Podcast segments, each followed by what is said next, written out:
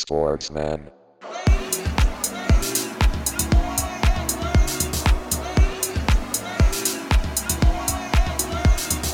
Sportsman.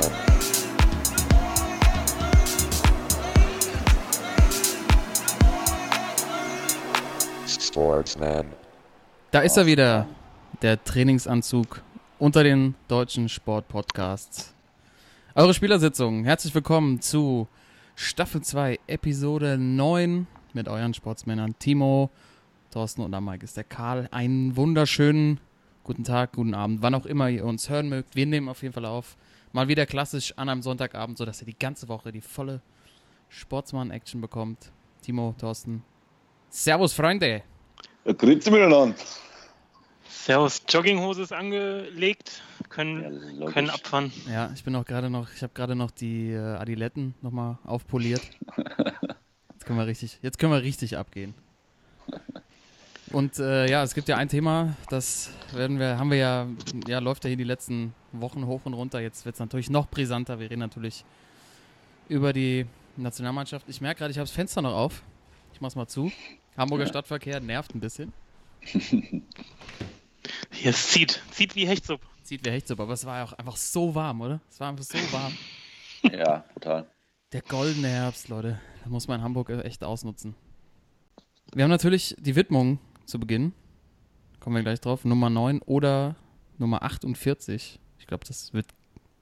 Schätze ich jetzt mal euch so ein, dass ihr da nichts habt.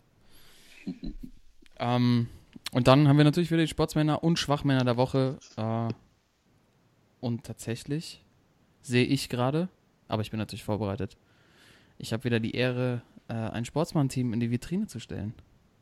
Oh, stimmt. Stimmt das? Habe ich das. Quiz etwa damals gewonnen? Keine Ahnung. Jungs, wie ist das allgemeine Befinden bei euch? Habt ihr das, ich meine, das Wetter war ja, haben wir schon, war Bombe, müssen wir einmal nochmal drüber reden. Wie war es bei euch? Habt ihr es genossen? Nochmal schön an den Baggersee gefahren? Timo, oder Thorsten, du vielleicht nochmal schön ins Freibad, den Jungs beim, beim Kätzchen zugeschaut. Was habt ihr getrieben? Wie geht's? Och, ja, was man halt so macht, ein bisschen, mal wieder ein bisschen äh, den Freiplatz unsicher gemacht. Muss man ja Oh, nochmal nutzen, das Wetter. Und äh, ich muss aber dazu sagen, die Hannover Basketball-Freiplatzkultur ist echt unterirdisch.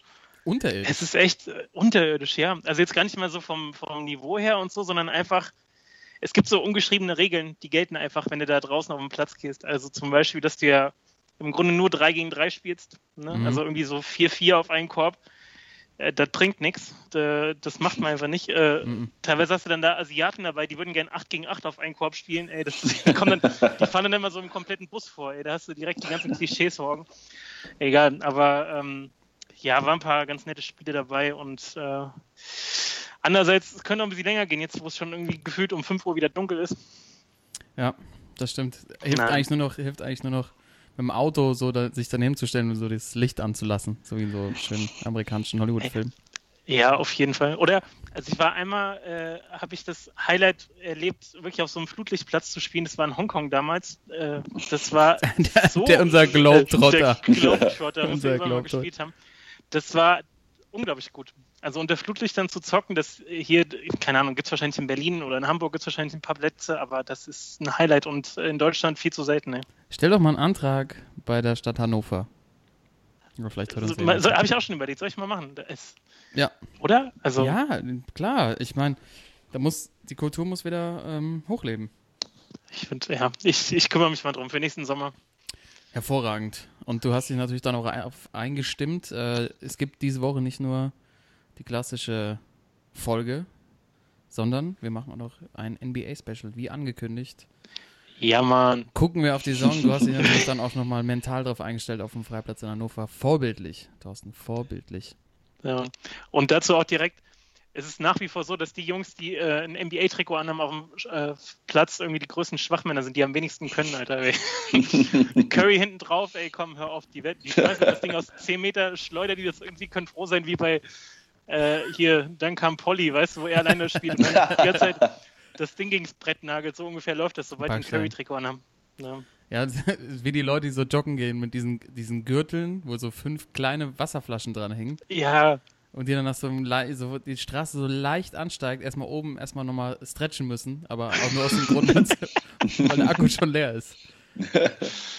ja, Mann. Timo, ganz kurz nochmal zu deinem Befinden. Wie ist es? Ja, ganz normal. Ich war, heute hat man wieder ein schönes äh, Auswärtsspiel im Vogelsberg.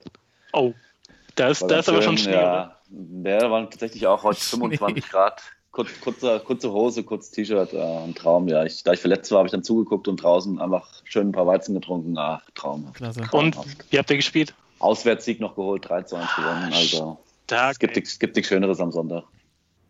Und wir wissen jetzt, dass du kurze T-Shirts trägst. Das ist die schönste Erkenntnis des Tages. ja, ähm, lass uns doch mal loslegen. Wir haben heute Folge 9 bei uns in der zweiten Staffel und da muss natürlich Timo anfangen. Du bist unser klassischer Mittelstürmer, die Nummer 9 und äh, ich kenne dich ja ganz gut. Ich könnte auch sein, dass du dich selber nominiert hast oder, oder liege ich da falsch? Nee, also das wäre ja, ähm, das wäre mir sie blöd. So Eigenlob stinkt ja. ich nominiere äh, ja, mein, mein Vorbild eigentlich, äh, der Grund, warum ich eigentlich überhaupt die Nummer 9 hatte, und zwar Rudi Völler. oh, Mein, mein Tante Neuner. Käthe. Ja, Rudi. Äh, immer der Grund gewesen, warum ich die Nummer 9 haben wollte und sie auch immer bekommen habe. Äh, ja, Rudi. Muss man, glaube ich, nicht viel zu erzählen. Ähm, einer der geilsten, äh, nicht nur Fußballspieler, sondern wahrscheinlich auch Menschen, super Typ. Und äh, ja, deswegen meine Widmung an, an meinen Helden der Jugend, Rudi Völler. Da kann ja noch ein bisschen mehr kommen jetzt. Ich meine, heute hast du die Chance, ihn mal abzufeiern. Wahrscheinlich nie wieder. Ich werde ihn wahrscheinlich noch öfters abfeiern, aber ähm, da ich äh, heute so schlecht vorbereitet bin, wie glaube ich, wie glaub ich noch nie. Ja, dachte ich mir schon, dass da was dahinter steckt. Ja, ja, ja. Nein, aber Rudi äh, war, war der für mich äh, äh, gehört er, ich glaube, zu den Top 3 Stürmern, die Deutschland je hatte. ja ich hab, aber ist das jetzt, ja, ist das vielleicht ein bisschen so der, äh, der Altersunterschied jetzt auch zwischen uns? Ich meine, wir sind jetzt weit auseinander, aber ich habe so Rudi Völler gar nicht groß in Erinnerung. Also für mich war das immer so vor meiner Zeit, bevor ich es irgendwie groß verfolgt habe. Nee, das war das bei dir meine, auch so, oder? also bei mir war es damals so, äh, äh, meine ersten Fußballerfahrungen damals, WM 90, da war ich sechs Jahre alt und äh, da war halt äh, Rudi gerade Weltmeister geworden mit dem Cleansea vorne und äh, danach auch in, als er in Rom noch gespielt hat und auch an Leverkusen noch. Also mein absoluter Held. Neben Thierry Henry mein absoluter Held im Sturm. Aber Thorsten, du hast wahrscheinlich schon recht, ne? Diese zwei Jahre. Wir sind ja beide Jahrgang 86. Ja, Bei uns geht es ja dann tatsächlich. Also 90 weiß, weiß ich noch natürlich so ein bisschen, aber da war ich vier. So, das war halt noch zu früh. so, bei mir geht es halt so 92 los und da war ja Rudi schon so schon ein bisschen Genau. auf dem absteigenden Ast, so Ja. ein bisschen nationalmannschaftsmäßig. Aber äh, Timo, du hattest mir natürlich dann auch ähm, mal das Kicker-Sonderheft geschenkt. Rudi Völler, Ja. habe ich tatsächlich letzte Woche endlich mal durchgelesen. Ich konnte es dann auch nicht weglesen. Also der Typ ist schon echt beeindruckend. Ja. Der ist ja dann auch äh, so ganz jung schon echt durchgestartet, wahnsinnig viele Tore geschossen. ja, Und ja sogar da nie- und Kickers Offenbach. Ja, äh, bei, bei, bei den 60ern ja auch. Ja, ähm, stimmt. Zweitliga-Torschützenkönig geworden. Torschützenkönig, ja. Ähm, und so ein echt so ein schmaler Typ, aber echt so ein Ehrgeiz, Ehrgeizling und dann aber auch diese, diese klare Kante, ne, dass er immer schön. Mal auch auf die Kacke gehauen hat und dann auch äh, seine Heimat nicht vergessen hat, kommt er, glaube ich, aus Hanau, wenn ich mich richtig Hanau, erinnere. Und dann, auch wenn er mal da war, immer schön im Vereinsheim, immer gerne für ein Bierchen zu haben und so. Ich, das kann ich schon nachvollziehen. Also ich glaube, der, Ja. der ist einfach ein richtig, richtig cooler Typ. ja, eindeutig. Ja, Mann. Und gerade nach gestern Abend, was würde man jetzt im Moment für so eine Nummer 9 geben? Ne? Boah, Ja, wir haben keine mehr. Aber da, wir haben ja schon, wir haben ja schon erste Ansätze hier gebracht, wie es besser werden kann, aber das reicht wahrscheinlich noch nicht. Toto, wie sieht's bei dir aus? Ja, auch natürlich ein Stürmer und äh, Ronaldo, Il Fenomeno, oh, der, der Dicke. der Dicke, Dicke Ronaldo. die, or Original One, ey. Der das ist Original. auch, das ist auch echt ein Unding, wenn du jetzt eingibst, Ronaldo Rückennummer, nur um dich nochmal abzusichern, ob er mal irgendwo was anderes getragen hatte. Sieben, Und dann sieben, sieben, die Google, genau, die Google-Bilder dazu anguckst, kommen erstmal 28 Seiten nur Cristiano Ronaldo. Und das Ja. ist echt, also der Name Ronaldo ist für mich immer noch, äh, ja, sowieso, ey.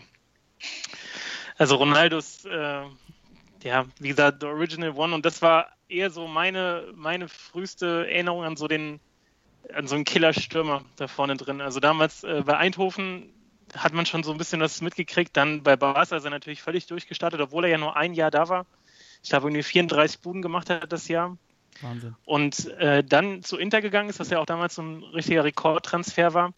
Aber im Grunde war die Karriere da, also hat er seinen Peak da schon eigentlich hinter sich gehabt. Also dafür, dass er im Grunde mehr als die Hälfte seiner Karriere verletzt war, ähm, dass er trotzdem so ja, in den Annalen der Stürmer ganz oben steht, ist schon krass und ähm, immer mit der Nummer 9 und bei Milan sogar mal mit der 99, also der hat es richtig gefühlt mit der 9. ja, brauche ich einfach. Aber also, also für mich auch, äh, ich fand eigentlich den geilsten Ronaldo, fand ich eigentlich damals, als er bei PSW irgendwie rauskam, so aussah wie so ein Hase. Ja, ja. Also, und auch so die die Brackets diese Haken. So, ich kann mich noch an ein Spiel erinnern, äh, ich glaube, äh, Europapokal äh, gegen Leverkusen, als er die wirklich da, ich glaube, ging 5-4 aus für, für, für Eindhoven und Ronaldo irgendwie vier Tore gemacht. Ulf Kirsten, glaube ich, auch zwei oder drei, aber er kann mich echt noch dran erinnern, dieser junge Hasen-Ronaldo.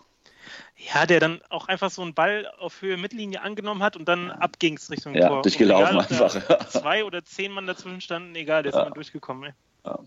Auch einfach eine krasse Kante gewesen. Ja. Ja, und dann zu Interzeiten, da war wahrscheinlich echt schon so sein Peak, ne? Also mit Anfang 20, weil danach, ja gut, bei Real schon noch. Bei Real hat er auch nochmal, ja. War der Ich wollte einfach gerade auch da zu fällt mir auch schwer. noch ein Spiel ein.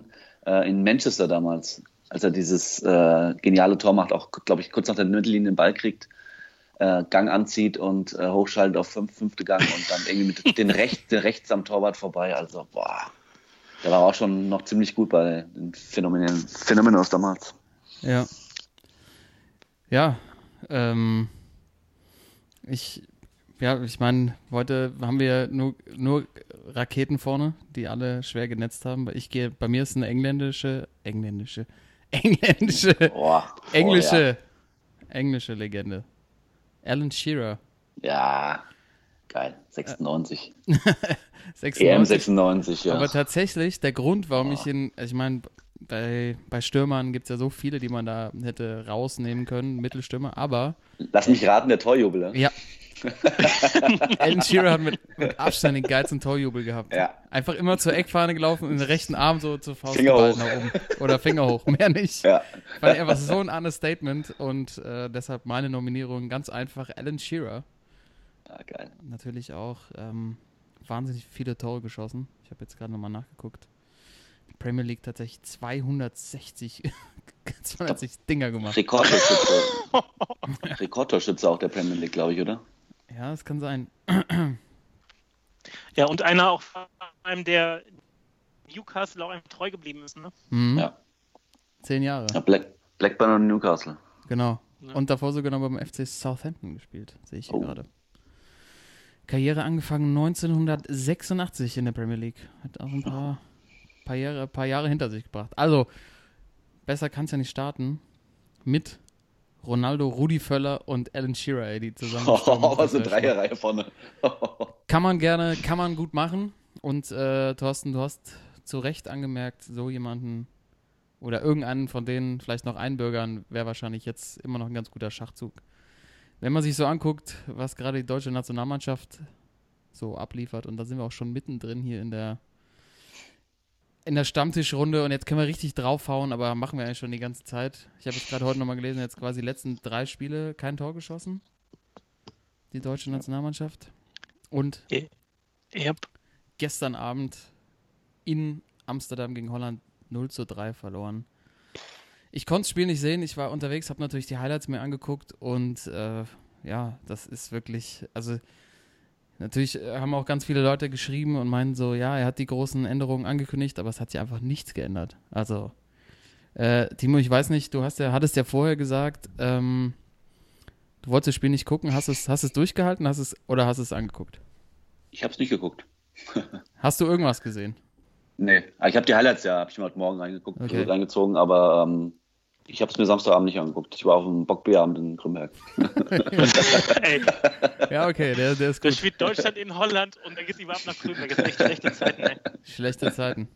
Aber es steht natürlich hier auch auf der Liste. Ähm, Thorsten, du hast ja eingetragen äh, und hast es genannt Mats Rumgebitsche. Ja. Es gab äh, nach dem Spiel ja einige Aussagen. Äh, die, es geht ja vor der Presse. Die Spieler haben natürlich alle versucht, irgendwelche ähm, ja, Gründe zu finden, aber es war ja im Endeffekt nichts Neues dabei. Und ich glaube, Mats Hummels hat ein bisschen die Presse als Mitschuldigen herausgezogen, oder?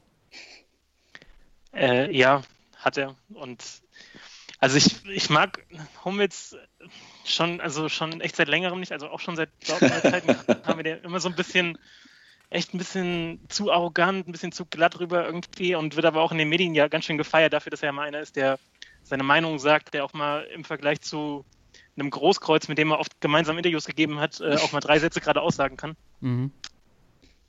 Und äh, gestern nach dem Spiel, genau, das war so, dass er sich dann direkt im Interview nach dem Spiel, also am, am äh, Spielfeldrand, dazu geäußert hat, dass das Spiel eigentlich ganz gut war, dass sie eigentlich ähm, im, im, Grunde auch die bessere Mannschaft waren. Das einzige Problem war halt, ähm, so wurde es auch beim, vom Journalisten hier, von dem, von dem Fragesteller irgendwie amoderiert, ähm, es war eben nur die Chancenverwertung, die, mhm. Ähm, die eben auch ausbaufähig war, die schlecht waren im Spiel und ähm, dass er eigentlich drei, vier Tore hätten machen müssen. Und das war schon krass, weil ich habe das Spiel auch ähm, fast komplett gesehen und es war einfach nicht so. Zum einen, dass sie halt die bessere Mannschaft gewesen wären. Sie hatten natürlich wieder so klassisch mehr Ballbesitz und ähm, schon so zwei, drei Chancen, die sie hätten machen müssen. Also dann Sané hinten raus, Müller am Anfang, Werner hatte noch eine.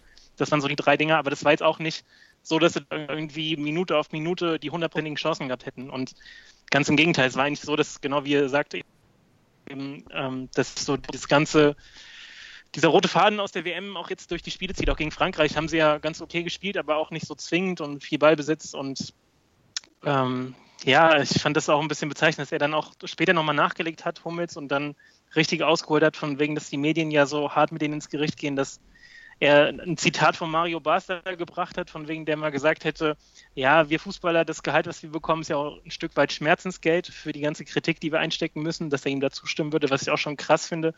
Und wo wir uns natürlich hier als äh, Amateur Podcast direkt äh, aufregen müssen, ist, dass er auch gesagt hat, ja, ähm, wir werden ja auch so behandelt in letzter Zeit, als wären wir die Vollamateure. Ja. Wo ich mir auch dachte, so, ja, ich weiß nicht, Timo, wann seid ihr das letzte Mal in so einem Fünf-Sterne-Hotel ja. abgestiegen und genau ähm, habe dann richtig Kohle eingeheimst, aber ja, es ist einfach, es zeigt so ein bisschen, dass die auch irgendwie nicht so die Reflexion haben im Moment. Also weder die Spieler, Löwen am Spiel war jetzt auch nicht so, dass er da groß was präsentiert hätte als Erklärung, woran es lag, weil das 0-3 war schon echt deutlich. Hätten auch 0-4 verlieren können, am Ende der eine noch gegen die Latte.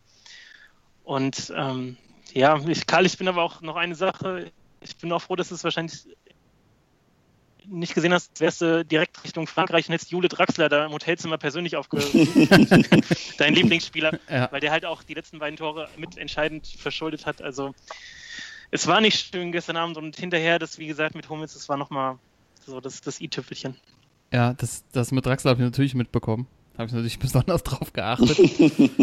ähm, hat ja nach dem Spiel auch gesagt, er nimmt die, die beiden Tore auf seine Kappe. So, also wem bringt das was? Und mhm. äh, ich habe tatsächlich mhm. auch, ich weiß nicht, wer es gesagt hat, ja, also wenn das Spiel normal gelaufen hätte, hätten wir auch nur 1-0 verloren. Also, ja. also so, solche Aussagen machen ja schon echt stutzig. Ich, also nach so einem Spiel frage ich mich tatsächlich, ob vielleicht Löw keine Antworten darauf hat, wie er das umstellen kann. Also es hat sich ja nichts geändert. Also ich habe nur die Tore gesehen und dachte, okay, wir sind wieder bei der WM. Also Boateng rennt hinter wieder tut oder versucht zumindest irgendwie einen Stürmer aufzuhalten und die ähm, Holländer laufen zweimal komplett oder dreimal dann zum Schluss allein auf Neuer zu. Neuer springt irgendwie auch am Ball vorbei. Also ähm, ja.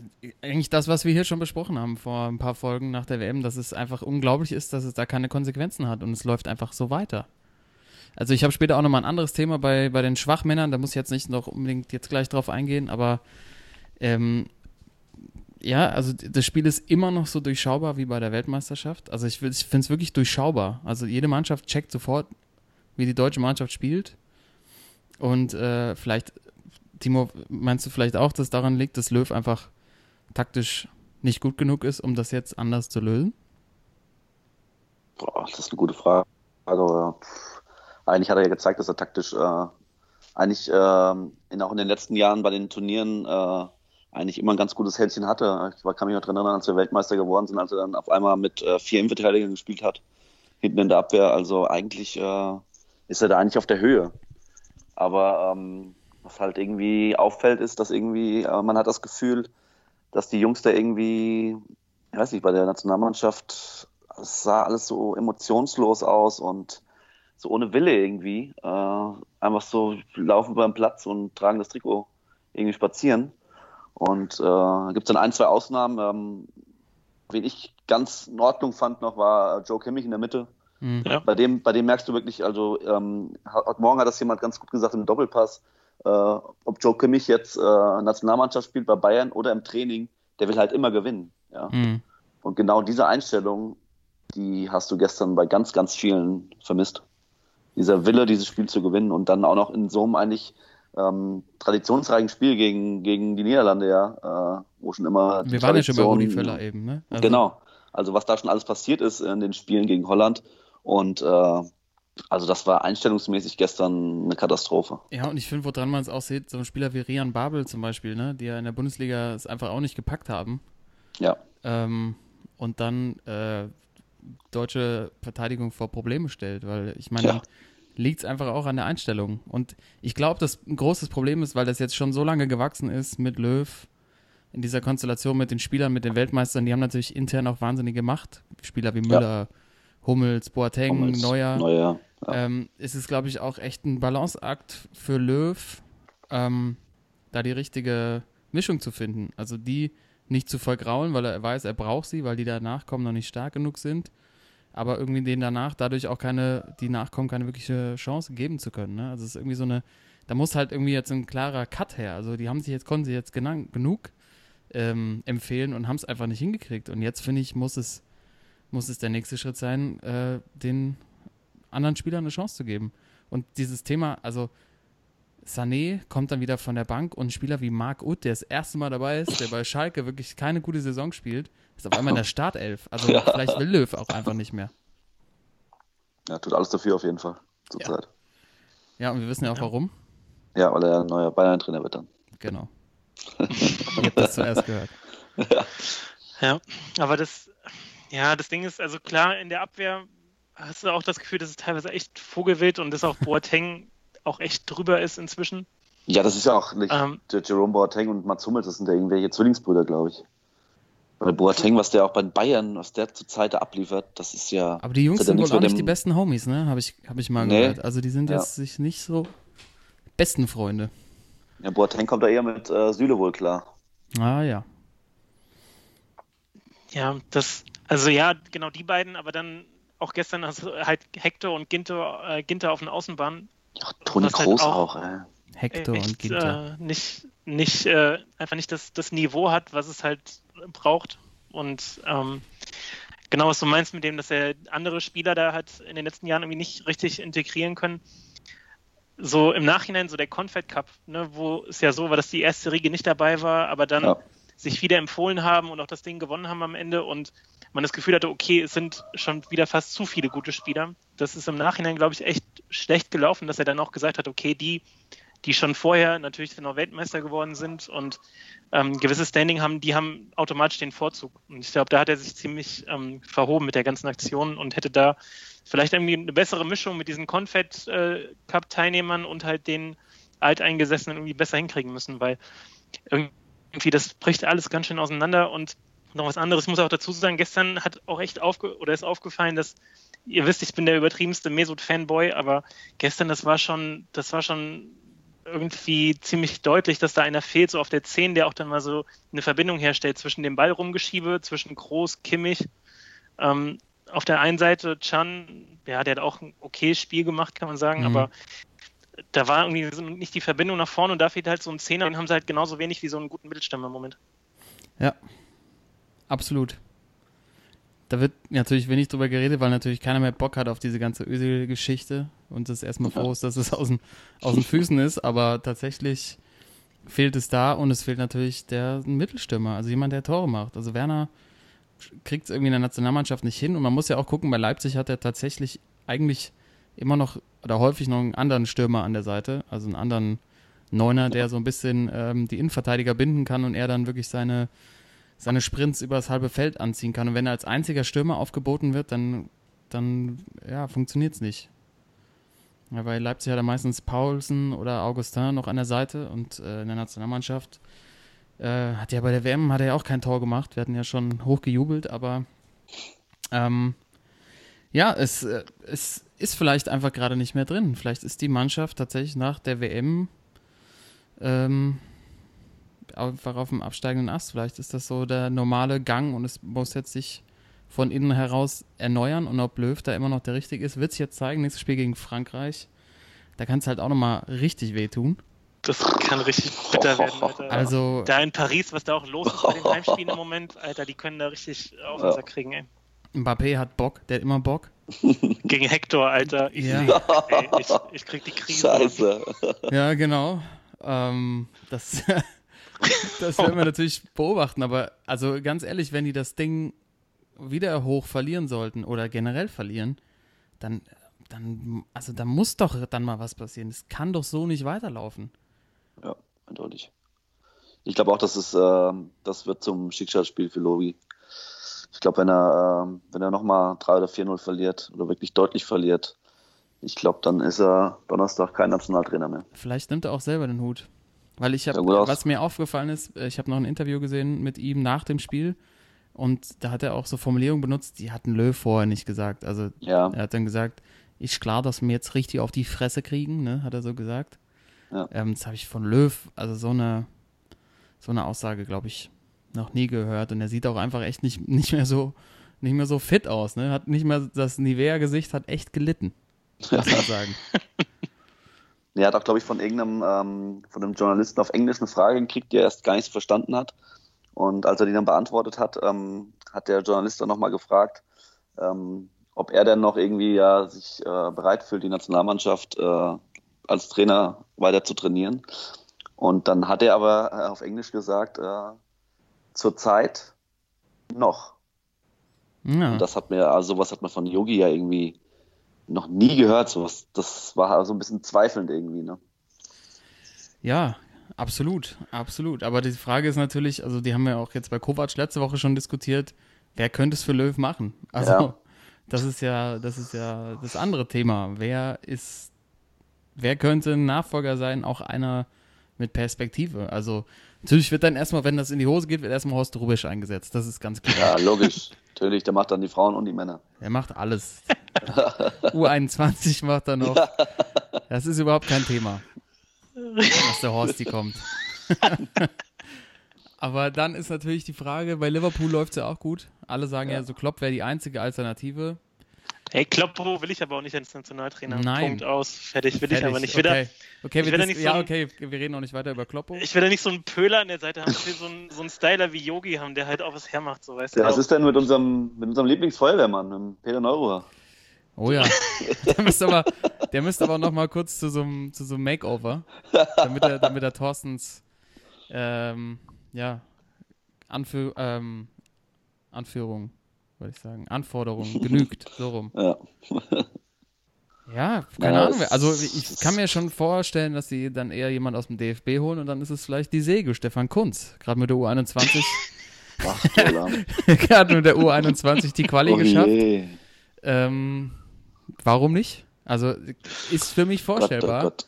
Zusammen mit Hannes Wolf.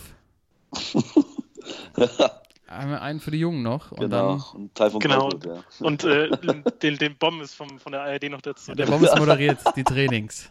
Ja. Ja, es wäre also es wäre Teammanager Oli Kahn, ja. Oli Kahn, ja. Keine Ahnung, wer es will, also wer es werden könnte, aber tatsächlich muss man sich damit auseinandersetzen, dass der Nationaltrainer der letzten, wie lange ist er jetzt schon da? Zwölf Jahre? Länger. 2005, oder? 2,5 Also Jahre als Co. der- und dann 2,6 als Chef. Ja. äh, dass, dass ihm ein unrühmlicher Abschied bevorsteht. Ähm, wäre natürlich, eigentlich wäre es mega schade, muss man einfach mal so sagen. Aber vielleicht hat man oder hat Löw den richtigen Zeitpunkt verpasst. Weil, Ja. ja, es wirkt so, als wären die Spieler, auf die man sich verlassen könnte, überm Zenit. Und die Nachkommen einfach noch nicht so weit. Aber vielleicht sieht es, was haben wir heute Sonntag? Dienstag ist, glaube ich, das nächste Spiel gegen Frankreich, wenn ich mich nicht täusche. Vielleicht Ja. sieht es dann schon wieder anders aus und es gibt ein lockeres 3-0 in Paris, aber zurzeit ist da irgendwie nicht von auszugehen. Bestimmt, ey. Ganz bestimmt. Jungs, von euch noch irgendwas äh, zur, zum Nations League Wochenende? Ich habe ja nur, ich habe mir ist nur noch aufgefallen, sollte die Nationalmannschaft absteigen, gehen wir quasi runter von in die B-Klasse. Stimmt, B-Klasse. Weil die, die Divisionen werden ja nach A, B, C, D aufgeteilt Jawohl. und Abstieg wäre quasi in die B-Klasse. Und Von da da, habe ich mir gedacht, da machen sich bestimmt einige Amateurfußballer, Millionen Amateurfußballer aus den Kreisligen Hoffnung, vielleicht doch endlich mal für die Nationalmannschaft nominiert, zu Nominiert. werden. Das erste, erste Länderspiel unter Neutrainer Mehmet Scholl. ja, man weiß es nicht. Die. Nationalmannschaft in der B-Klasse. So schnell geht's. Ey, aber in der Nations League, wenn du da Spiele aus den unteren, also aus den C- und D-Gruppen siehst, das ist ja, ist ja schon, also wenn du da teilweise in diesen Ostblock-Stadien unterwegs bist, irgendwie, wo dann erstmal so eine 50 Meter Tatanbahn ist und aber auf den Tribünen trotzdem nur fünf Leute sitzen, es ist schon abgefahren. Die wollten das ja eigentlich auch deswegen hochziehen, jetzt groß machen, damit auch die kleinen Mannschaften da irgendwie weiterkommen. Ist ja auch so, dass dann eine von der D-Gruppe, D-Klasse irgendwie Richtung Playoffs kommt, ne? Dass dann ein Ja. bisschen durchmischt wird. Aber die Spiele, so die Paarung da, das ist echt, ähm, Es riecht Ja, schon nix- immer noch nix- nach Manipulation, ne? ja, genau. Machst du an und denkst so, hier ist doch Geld geflossen. Das geht doch gar nicht anders. Auf jeden Fall. Ja, aber wenn wir schon äh, bei der Nations League sind, Belgien äh, läuft ja, zwei Spiele jetzt gewonnen. Jetzt äh, 2 zu 1 gegen, Schwarz. gegen die Schweiz.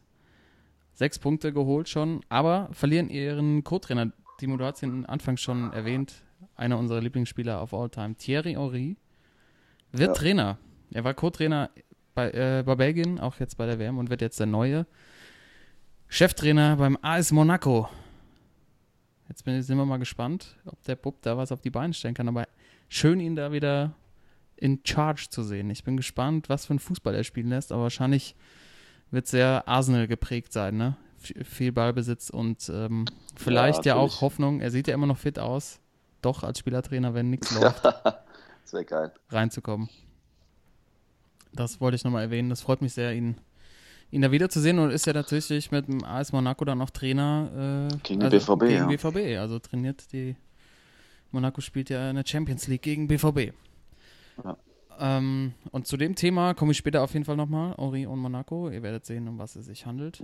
Vorher habe ich eben noch gelesen und die Frage an euch, würdet ihr es euch anschauen? Khabib, wir haben letzte Woche über ihn gesprochen. Den äh, Khabib Nurmagomedov, den UFC-Fighter, der am Schluss ähm, die halbe Arena in Las Vegas auseinandergenommen hat. und tatsächlich haben sie jetzt beide nur 10 Tage Sperre bekommen, glaube ich. Kann das Mhm. sein? Also so richtig wenig. Vorläufig irgendwie. Lächerlich. Richtig lächerlich. Aber er fordert jetzt ähm, Floyd Mayweather Jr. Hat er jetzt, ich weiß gar nicht, über Social Media, hat er, hat er ihn herausgefordert. Jungs, würdet ihr euch das angucken? Nope. No! Klar, logisch. Auf jeden Fall. Mein letztes Geld dafür würde ich dafür geben. Ey, aber der Typ kann dann noch nicht mal gut boxen, oder? Das ist doch äh, Nee. eher so der klassische Ja, Ringer. So. Mayweather, Ja, er hatte auch, ähm, ich habe heute gelesen, dass er äh, Brock Lesnar herausfordert von der WWE. Wer denn? Wrestling.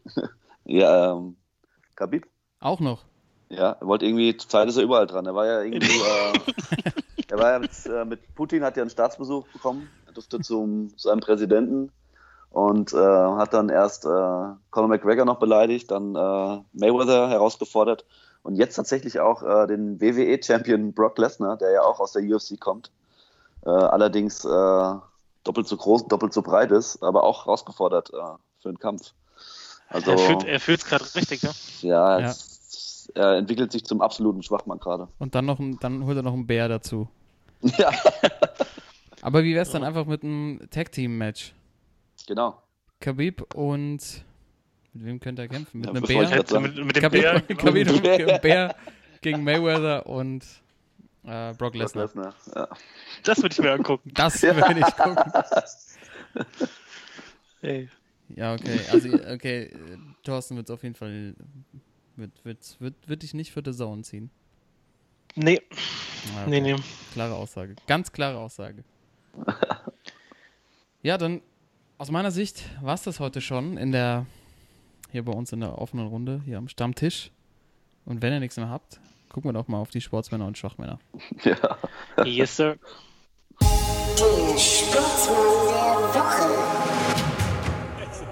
Es ist mir scheißegal.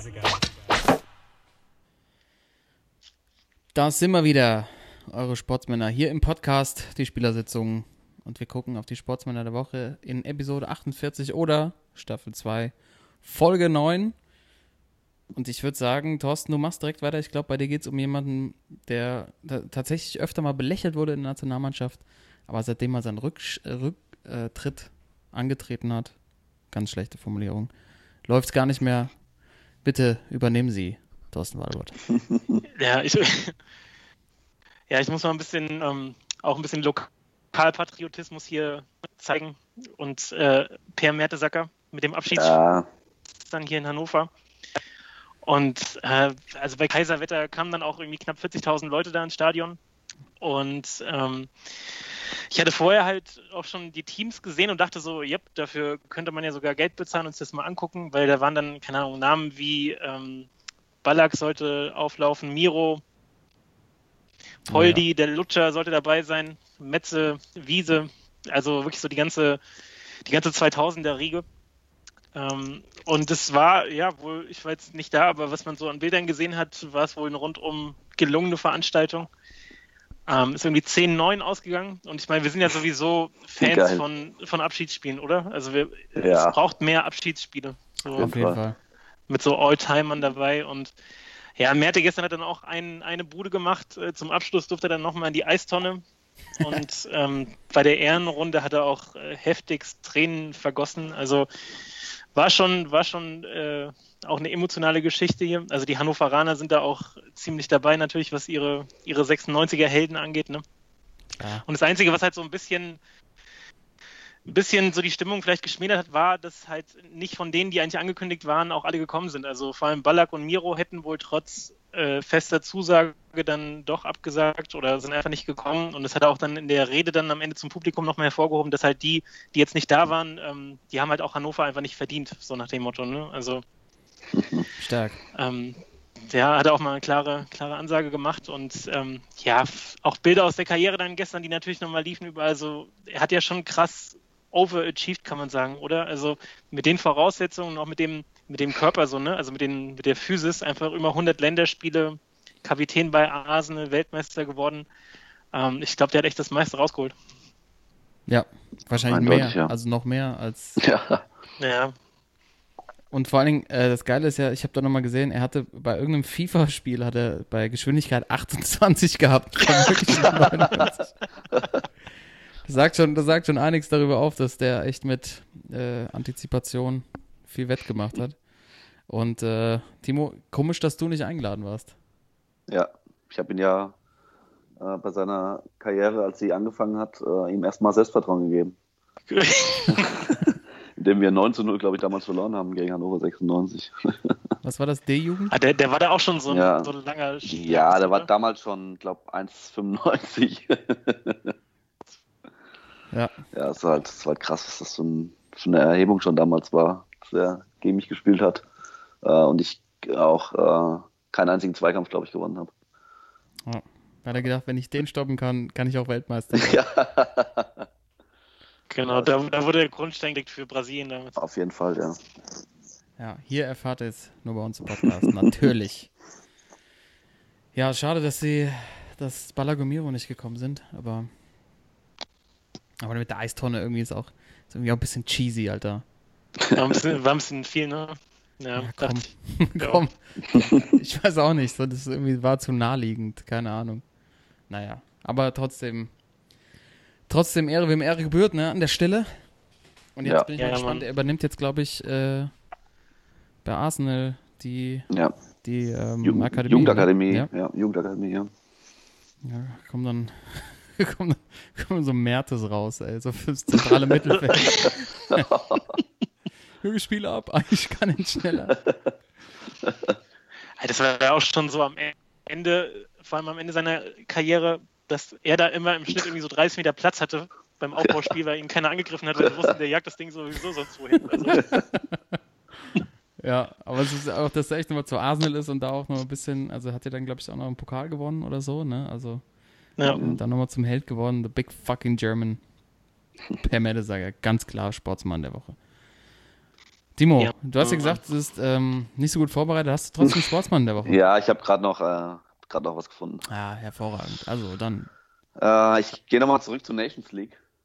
Und zwar gibt Komm, es da ey. einen, ja, sorry, es tut mir leid, aber ähm, ähm, ich musste diese Mannschaft einfach wählen. Und zwar ähm, in ihrem überhaupt ersten Pflichtspielsieg in der Karriere des Landes Gibraltar. Die haben tatsächlich ihr erstes Spiel überhaupt gewonnen. krass. Ja, sind seit zwei, äh, sind seit, jetzt muss ich mal gucken, seit 2013 sind sie aufgenommen worden von der UEFA Mhm. und haben äh, in ihren 22 Pflichtspielen 22 Mal verloren. Darunter äh, 7-0 gegen Deutschland mal, äh, 9-0 gegen Belgien und haben tatsächlich gestern in der Nations League äh, 1-0 gewonnen, gegen Armenien auch noch, äh, bei denen ja Wahnsinn. ein gewisser Henrik Mkhitaryan spielt. Also wirklich eigentlich eine ganz gute Mannschaft und ja, ähm, was äh, noch schön ist, dass der Siegtorschütze und zwar Joseph Cipollina ein Futsalspieler ist, also gar kein Fußballspieler. Herrlich. Und der einen Elfmeter reingebombt hat. Ja, und äh, fürs nächste ähm, Spiel jetzt in der Nations League am Dienstag spielen sie gegen Liechtenstein. Ist das Stadion in, ähm, in Georgien, wollte ich schon sagen, in Gibraltar schon komplett ausverkauft. Also da ist irgendwie auch ein Hype jetzt entstanden um die Mannschaft. Und ähm, ich finde, wer sein erstes Spiel überhaupt als Land in der UEFA gewinnt, äh, hat eine Nominierung zum Sportsmann der Woche verdient. Völlig zu Recht. Ja, Timo, wie groß ist das Stadion? Stark. das ist eine gute Frage, das steht hier nicht dabei. Okay. Aber bestimmt etwas größer als das in Düdeling, wo, glaube ich, 8000 Euro reinpassen. Vielleicht sind ja auch dann die Deutschen bald zu Gast. ja, Oh, jetzt, jetzt. Toto, ey. Muss ja echt ein schlimmes Spiel gewesen sein. Ich hätte noch die Frage, ähm, bei dem Sieg von Deutschland, was hast du gesagt, 7-0? Gehe ich ja, Ja. davon aus, dass Polly da wieder so fünf Tore eingesammelt hat. ich gucke gerade mal nach. Ja, das Ja, wäre genau. wär ganz nett. Das wäre ganz nett. Du guckst mal nach und ich, äh, Ja. ich erzähle von meinem Sportsmann der Woche. Ja. Ähm, ich war gestern, äh, gestern Abend lecker essen, deshalb konnte ich das Spiel nicht sehen. Deutschland. Kam dann nach Hause, dann noch mal die Glotze. Was, was, was gab's denn Gutes erstmal? Ach, Leute, vom Feinsten. Vom Feinsten. ja, äh, ja, was soll ich sagen? Es war wirklich so. Es war einfach so mega krass. Äh, ein Freund von uns hatte hier in Hamburg bei einem Restaurant äh, an der Feldstraße reserviert für uns. Und dann hatten die halt für uns so ein Separé klar gemacht. Also so ein, wirklich so ein einzelner, also ein Separé hört sich immer ein bisschen anrüchig an. Also wirklich so einen einzelnen Raum, der abgetrennt ist vom anderen Gastraum und direkt an die Küche angrenzt. Und dann äh, saßen wir da mit sechs Leuten, als hätten wir, wären wir halt so, wären wir so VIPs so ein bisschen. Und äh, konnten dann da so abhängen und schön, äh, das Essen war auch der Hammer. Schöne Ochsenbacke und äh, gut, Also guter deutsche, Wein. deutsche Küche. Ja, also richtig, richtig vom Feinsten. Schön mit, äh, was haben wir, glaube ich, wir hatten richtig, also die Rechnung war auch entsprechend hoch, aber es, hat sich echt, echt gelohnt. Ähm, und wir waren, saßen dann auch echt zusammen und dann so, ich habe auch gar nicht mehr ans Spiel gedacht in der Nations League, aber als wir dann das Ergebnis gesehen haben, alle erstmal natürlich so, was geht ab? 3-0 verloren. Aber ich kam dann nach Hause irgendwann so gegen 12 oder so und habe das ZDF angemacht, durch Zufall eigentlich. Und da lief ja dann live der Ironman von Hawaii. Und äh, zum vierten Mal in Folge hat ein Deutscher Mhm. gewonnen. Wieder Patrick Lange aus Mhm. Nordhessen, Bad Wildungen. Jetzt wohnt er, Jawohl. glaube ich, in Darmstadt. Und hat einen neuen Rekord auch aufgestellt, der Kollege. Äh, und es war einfach, also der hat der komplett, also ich habe, ich hatte dann überlegt, weiterzuschauen. Als ich reingeguckt habe, war irgendwie schon im, äh, im Marathon und hatte wahnsinnigen Vorsprung auf die, auf die nächsten Läufer und hat schon irgendwie die Hälfte des Marathons war noch zu laufen, hat er schon so abgeklatscht, weil es irgendwie klar war, dass er den Sieg holt, weil er auch mit der beste Marathonläufer ist.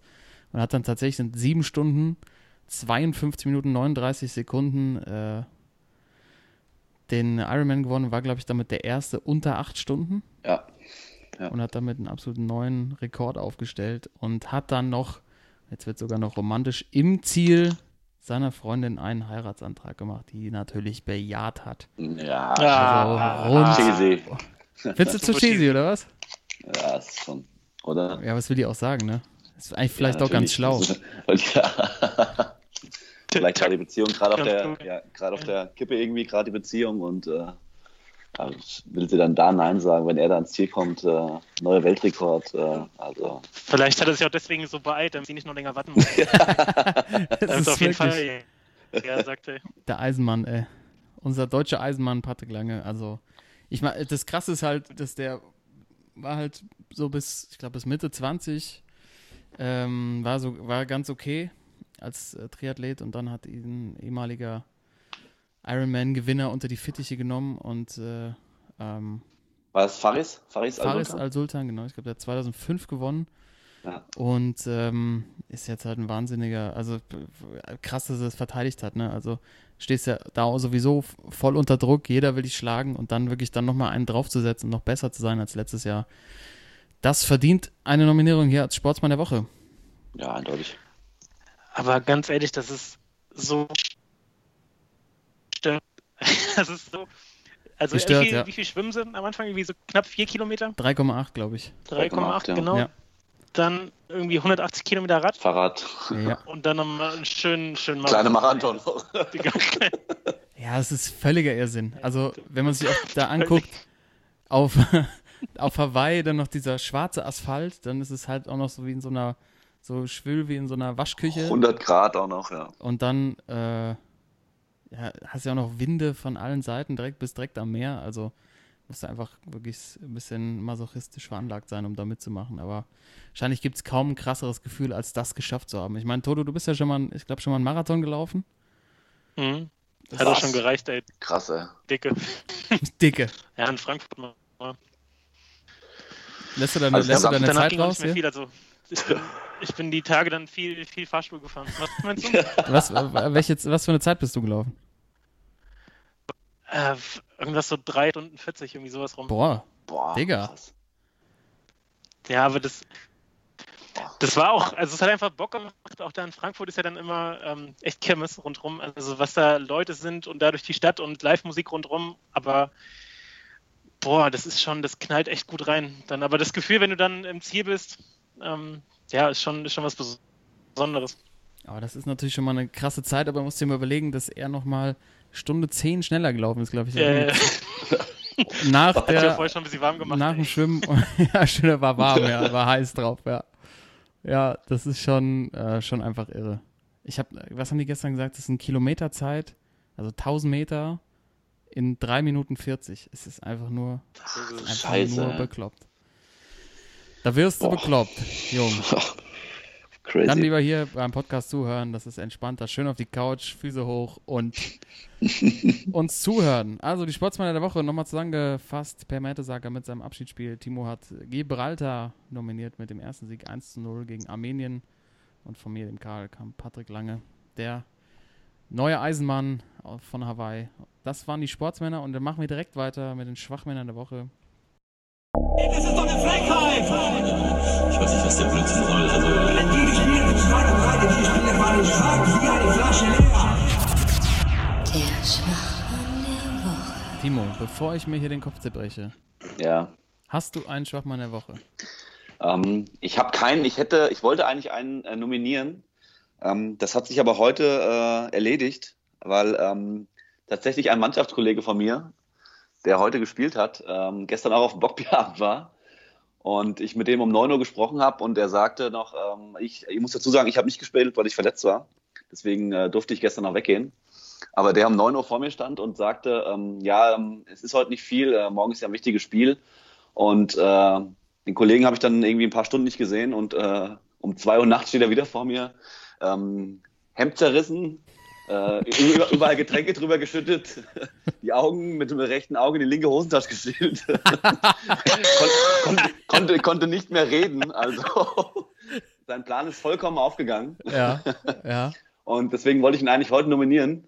Aber der tatsächlich heute ein überragendes Spiel auf der 6 gemacht hat, mit gefühlt noch 8 Promille. Und ähm, deswegen äh, ist die äh, Nominierung hinfällig gewesen. Ähm, also eigentlich auch eher dann zum Schwachmann, äh, zum Sportsmann hin. Auf weil, ähm, also mit 8 Promille, was der heute gelaufen ist in der Mitte als auf der 6, unglaublich.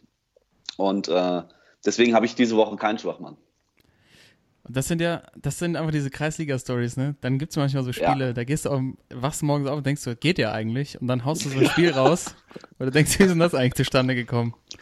Aber wenn du wirklich, wenn du äh, den gesehen hättest, gestern Nacht um zwei, wirklich zerrissenes Hemd, alles voller Flüssigkeiten und konnte nicht mehr reden, habe ich gedacht, ach du Scheiße, was wird denn das heute werden? Und dann sagte er irgendwie auch noch, ich sitze hier auf der Bank erstmal. Mhm. Und er hat dann wirklich 90 Minuten ein Spiel gemacht, äh, wahrscheinlich das Spiel seines Lebens. Vor allem Also ey, Respekt dafür. Richtung Vogelsberg. Ihr seid ja heute Morgen Ja. schon um halb sieben losgefahren. Ja.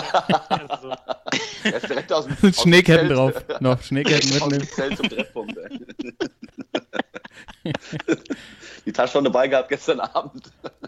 Und Timo, natürlich waren die auch sportmännisch, dass du keine Namen nennst hier. Nein, natürlich nicht. Aber hier an der Stelle, ich habe ja gesagt, Deutschland spielt um den Abstieg in die B-Klasse. Solche Typen braucht Jogi Löw. Weil, Eindeutig. ihr könnt euch erinnern, wir hatten, ich hatte irgendwann mal das Zitat ähm, von Thomas Müller, wo es ums Feiern ging, dass die Amateure quasi ja auch nicht mithalten können beim Feiern, ne? Könnt ihr euch erinnern? Lächerlich. Lächerlich. Da ging es ja auch schon darum. Ja. Also das ist ja, also der Typ, der wird erstmal wieder in die Nationalmannschaft reinbringen, dass man mal ordentlich einen, einfach mal auf die Kacke hauen kann, ne? So. Ja. Und dazu kommt noch, dass er jetzt noch in der Traube sitzt und wieder weiter säuft. Ja, Ja, bitte. nach so- voll ein, Leistung nach so einem der Spiel, klar. ja. Ja, das, also vielleicht, weißt du, die äh, Nationalmannschaft lädt ja immer so, so Sportler ein. Die haben ja irgendwie schon Michael Schumacher und Dick Nowitzki. ein. Vielleicht einfach mal so einen Typ einladen. Einfach mal nochmal zeigen, so wie der die Basis näher bringt. Ja, so spielt genau. Mexien, da geht's, da, solche Sachen Back sind roots. ja, Abstiegskampf wichtig. Ähm, so mischt man die richtigen Asbach-Cola, wie auch immer. Aber vielleicht wäre das mal ein neuer Ansatz, ähm, Ja, da wieder ein bisschen, bisschen Jungs mal wieder auf, auf den Boden zurückzuholen. ja, genau. Äh, na, nachtragend noch ähm, beim 7 zu 0 gegen Gibraltar ähm, ein gewisser Roman Weidenfeller im Tor. Oh, Äh, rechts auf dem Flügel Patrick Herrmann und tatsächlich äh, drei Tore André Schürle, zwei Tore Max Kruse, Ilkay Gündogan und Karim Bellarabi. Äh, Poldi ist nur eingewechselt worden, hat kein Tor gemacht. Aber äh, Max Kruse und André Schürle zusammen fünf Tore. Ja, also Max Kruse, der wird, der wird ein Netz in der Nationalmannschaft. Das mal Ja. ganz, ja, egal. Haben wir jetzt schon genug drüber, ab- drüber geredet, will ich gerade sagen, aber ich habe noch dazu noch ein Thema hier bei den Schwachmännern der Woche. Das nochmal ganz kurz. Ähm, ich finde ja, ich finde ja in so einer Zeit, wo es einfach nicht läuft äh, in, der in der Nationalmannschaft, ist auch so ein bisschen, so ein bisschen Demut, finde ich auch ganz gut, ne? Ich weiß nicht, wie Ja. ihr das seht, aber Auf jeden Fall. so, keine Ahnung. Und dann äh, habe ich die Woche bei Instagram gesehen, dann haben sie so ein, ähm, hat Mats Hummels ein Social Media Takeover gemacht. Also, Mats Hummels durfte mal an die Regler äh, und hat dann quasi die, die Postings gemacht. Äh, für, für den DFB-Account und äh, fand ich irgendwie so in der, also auch so, so ein völlig falsches Zeichen, ne? Als, ich meine, es geht ja wirklich darum, erstmal wieder sportlich auf, auf die auf Linie zu kommen und dann, äh, ich, wahrscheinlich hat er, hat er vier, fünf Sachen gemacht und das auch immer relativ kurz, äh, kurze Zeit in Anspruch genommen, das Ganze, aber trotzdem finde ich das Zeichen irgendwie falsch, dass jemand dann ähm, wirklich dann auch irgendwie so ein bisschen davon abgelenkt ist, eigentlich sich, wo er sich nur ums Sportliche kümmern sollte, dann irgendwie noch so ein Social Media Kram macht. Also finde ich irgendwie ein komplett falsches Zeichen. Ich würde das auch in der Zeit einfach so ein bisschen runterfahren Ja. und sagen so, ey, es gibt ein paar Fotos vom Training und vielleicht ein kurzes Interview auch immer, aber das fand ich einfach an der Stelle völlig falsche, völlig falsches Zeichen. Ähm, macht man sich auch dann trotzdem wieder, finde ich, auch angreifbar, wenn man sowas macht. Ganz gut läuft, ist es was anderes oder auch, keine Ahnung, in einem, weiß nicht, in einem Trainingslager oder so. Da finde ich es verständlich, aber da vielleicht einfach falsch gewählt. Und dann gab es ja noch dieses Training der Nationalmannschaft in Berlin. Ich weiß nicht, ob ihr da so ein paar Ausschnitte Ja. von gesehen habt. Was mir dabei aufgefallen, also da sollte ja wieder ein Thema, was ja in dieser komischen Pressekonferenz, ich nenne es ja auch mal das PowerPoint-Karaoke von, von Jürgen Löw. Oder? Also die, ich fand diese Pressekonferenz ja echt schon grauenhaft und jetzt wollen sie ja diese Fannähe wieder darstellen und haben dann vor ganz vielen Familien und Kindern trainiert, was dann aber auch, finde ich, wieder zu sehr einfach so ein, so ein, so ein, so ein Image-Event war. Gefühlt hatten die auch überall so ähm, Mikrofone in die Fans reingestellt, damit man besonders hört, wie die sich alle freuen darüber, dass sie der Nationalmannschaft zugucken können. Ich weiß, das ist jetzt irgendwie auch wieder so ein Draufgehauer, aber irgendwie fand ich, das war, war dann wieder auch irgendwie in die andere Richtung zu viel. Ich weiß nicht, ob ihr es auch gesehen habt und da eine Meinung zu habt, aber ähm, das, das war dann auch irgendwie wieder so nicht, hat sich irgendwie nicht authentisch angefühlt. Beides nicht. Ja, ähm, sehe ich genauso. Ähm, das ist halt dadurch, dass auf dieser Pressekonferenz Oliver Bierhoff ja damals auch angesprochen hat, ja, die äh, Nationalmannschaft will wieder Fannähe zeigen. Und äh, wie du schon sagst, das kommt irgendwie total künstlich rüber, irgendwie so. Also äh, das hat nichts damit zu tun, dass es irgendwie authentisch ist und ähm, die das wirklich dafür machen, damit sie wirklich wieder mit den Fans irgendwie so in Berührung kommen, dass wieder so eine Einheit wird. Ich finde das auch total aufgesetzt irgendwie. Also, Dann haben sie so 20 Minuten ein bisschen Chubbeli gemacht und genau. äh, die haben dann irgendwie ein paar Kinder und Familien zugucken lassen. Das war irgendwie, hat sich auch nicht so, nicht so echt angefühlt. Genau. Ja. Deshalb äh, einfach da an der Stelle fand ich das irgendwie dann schwachmännisch und das passt ja irgendwie zu dem, zu dieser ganzen Situation. Ja. Das aber jetzt genug zur Nations League und zur Nationalmannschaft. Vielleicht überzeugen sie uns ja schon am Dienstag gegen Frankreich. Ähm, und ich glaube, ja, ja, ich kann es ja mal sagen, ich weiß, die Überzeugung war nicht in meiner Stimme zu hören, aber vielleicht, wir wissen es nicht, Jungs. Äh, Fußball ist alles möglich. Schweinchen, drei Euro und Schweinchen. Ja, gebe ich, ich gebe es ich geb's in Bier euch zurück, wenn wir uns das Ja, nächste sehr Mal gut. sehen.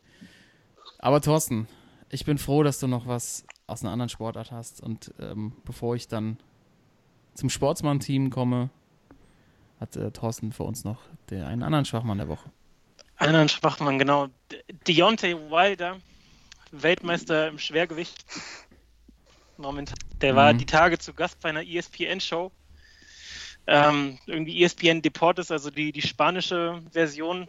Und äh, war da im Studio zu Gast, auch wahrscheinlich, um schon ein bisschen die Werbetrommel äh, irgendwie äh, hochzufahren, weil es ja gegen Joshua geht. Wahrscheinlich äh, Anfang nächsten Jahres Mhm. und äh, saß er da schön so mit äh, richtig geschärft mit so schönen Sonnenbrille im Studio und so ein Oberteil, was so leicht Richtung, Richtung Leopard ging. und und äh, die beiden Moderatoren sagen dann auf einmal so, wir haben hier ein Maskottchen. und man weiß, ich weiß es jetzt nicht, was es darstellen sollte, aber es war auf jeden Fall so, ein Klischee-Maskottchen, so mit irgendwie so einer Art Sombrero und so einem fetten Schnauzer.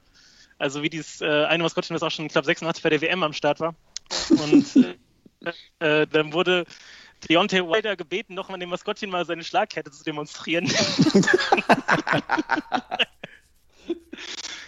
Und äh, Deontay lässt sich dann natürlich nicht zweimal bitten und, äh, und langt richtig zu.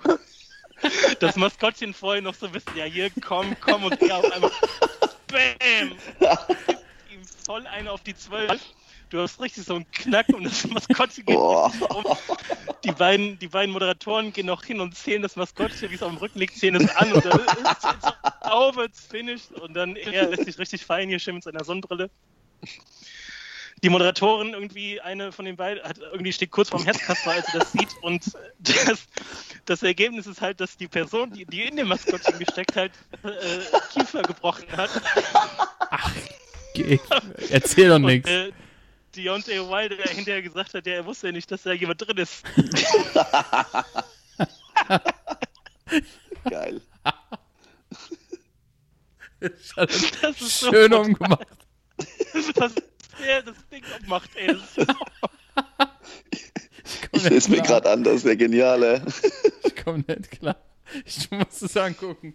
Ja. Ah. Also vielleicht, das ist äh, vielleicht sollten wir an der Stelle äh, auch dann mal Taten folgen lassen und das unbedingt bei uns auf die Seite. Boxing Champ Deontay Wilder apologize after breaking mascot's jaw live on TV.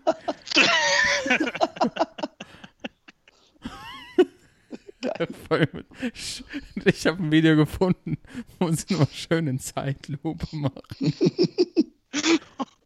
Oh nein. Der arme Typ da drin, ey. Ach, du Alarm. äh, da, ja. da hat er ausgemacht. Wenn mir noch Anlauf nimmt.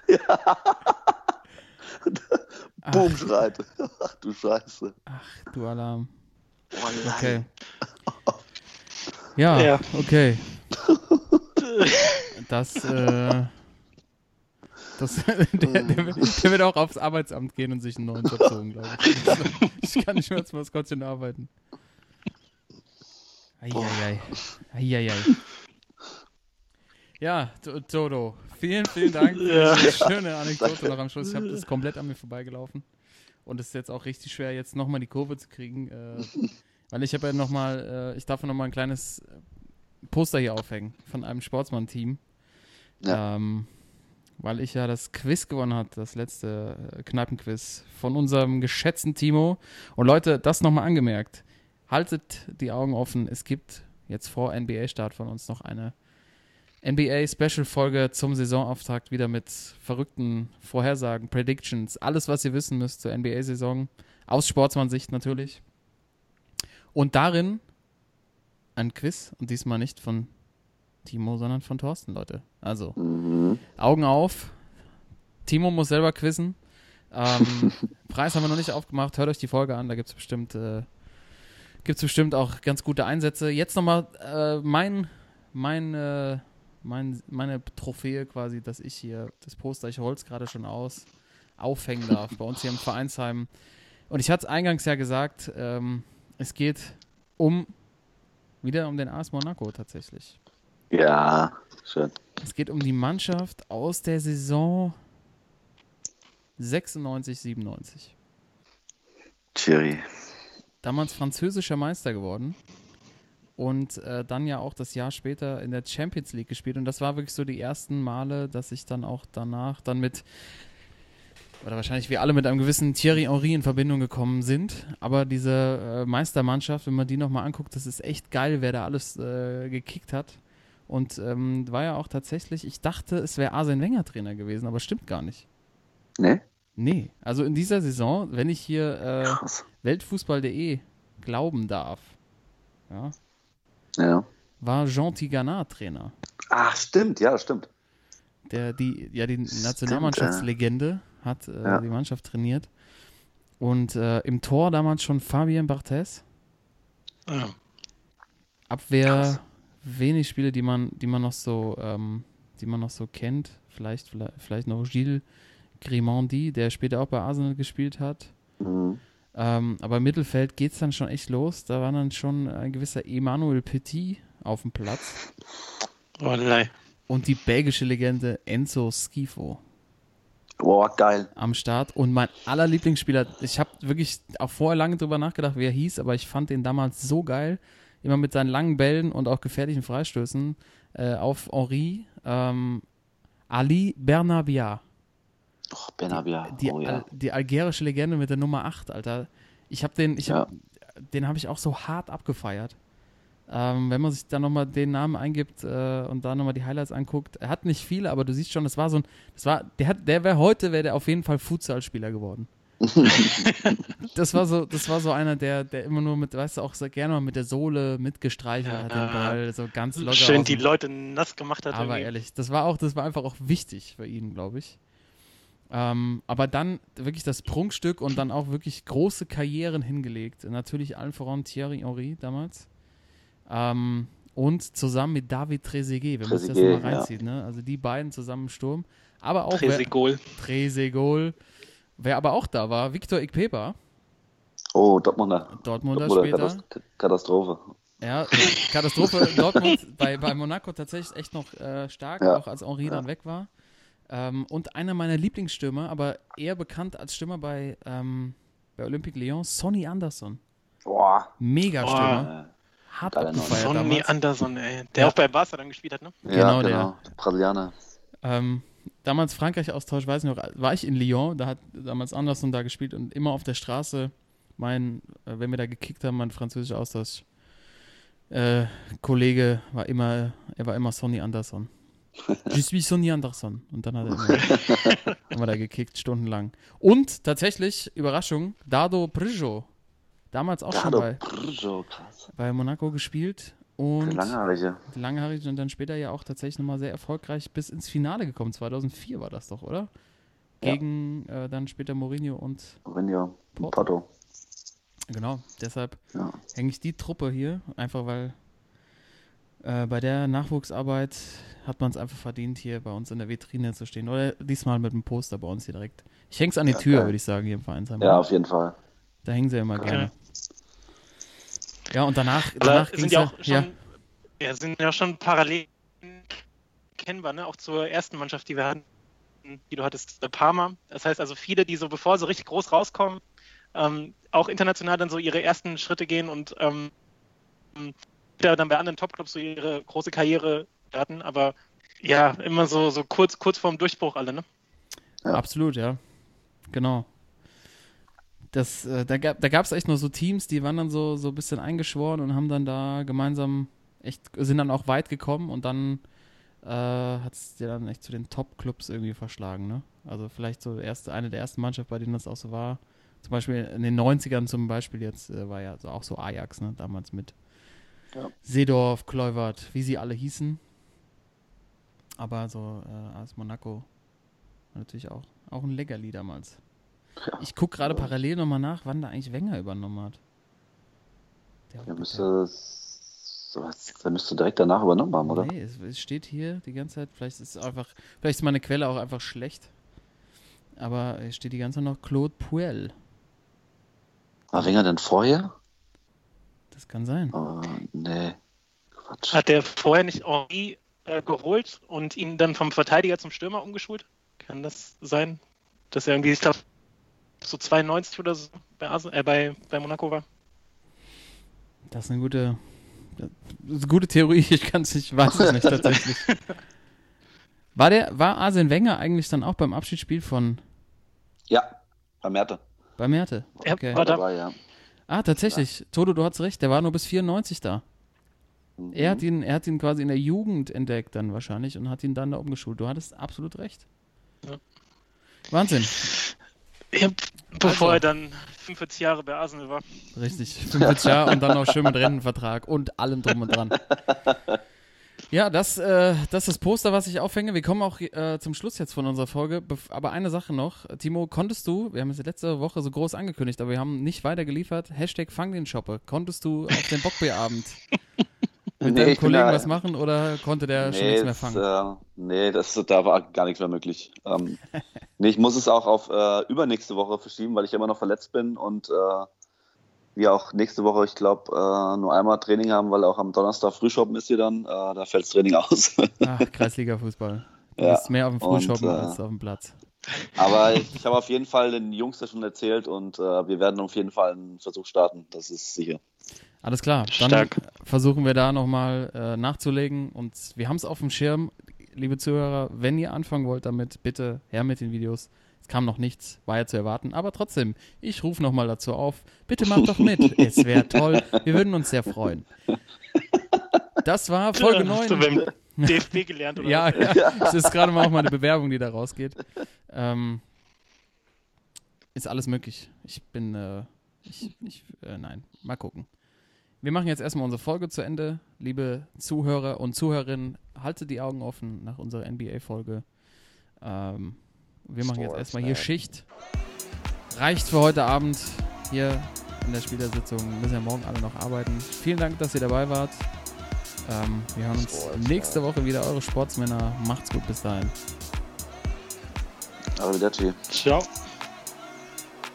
Sportsman.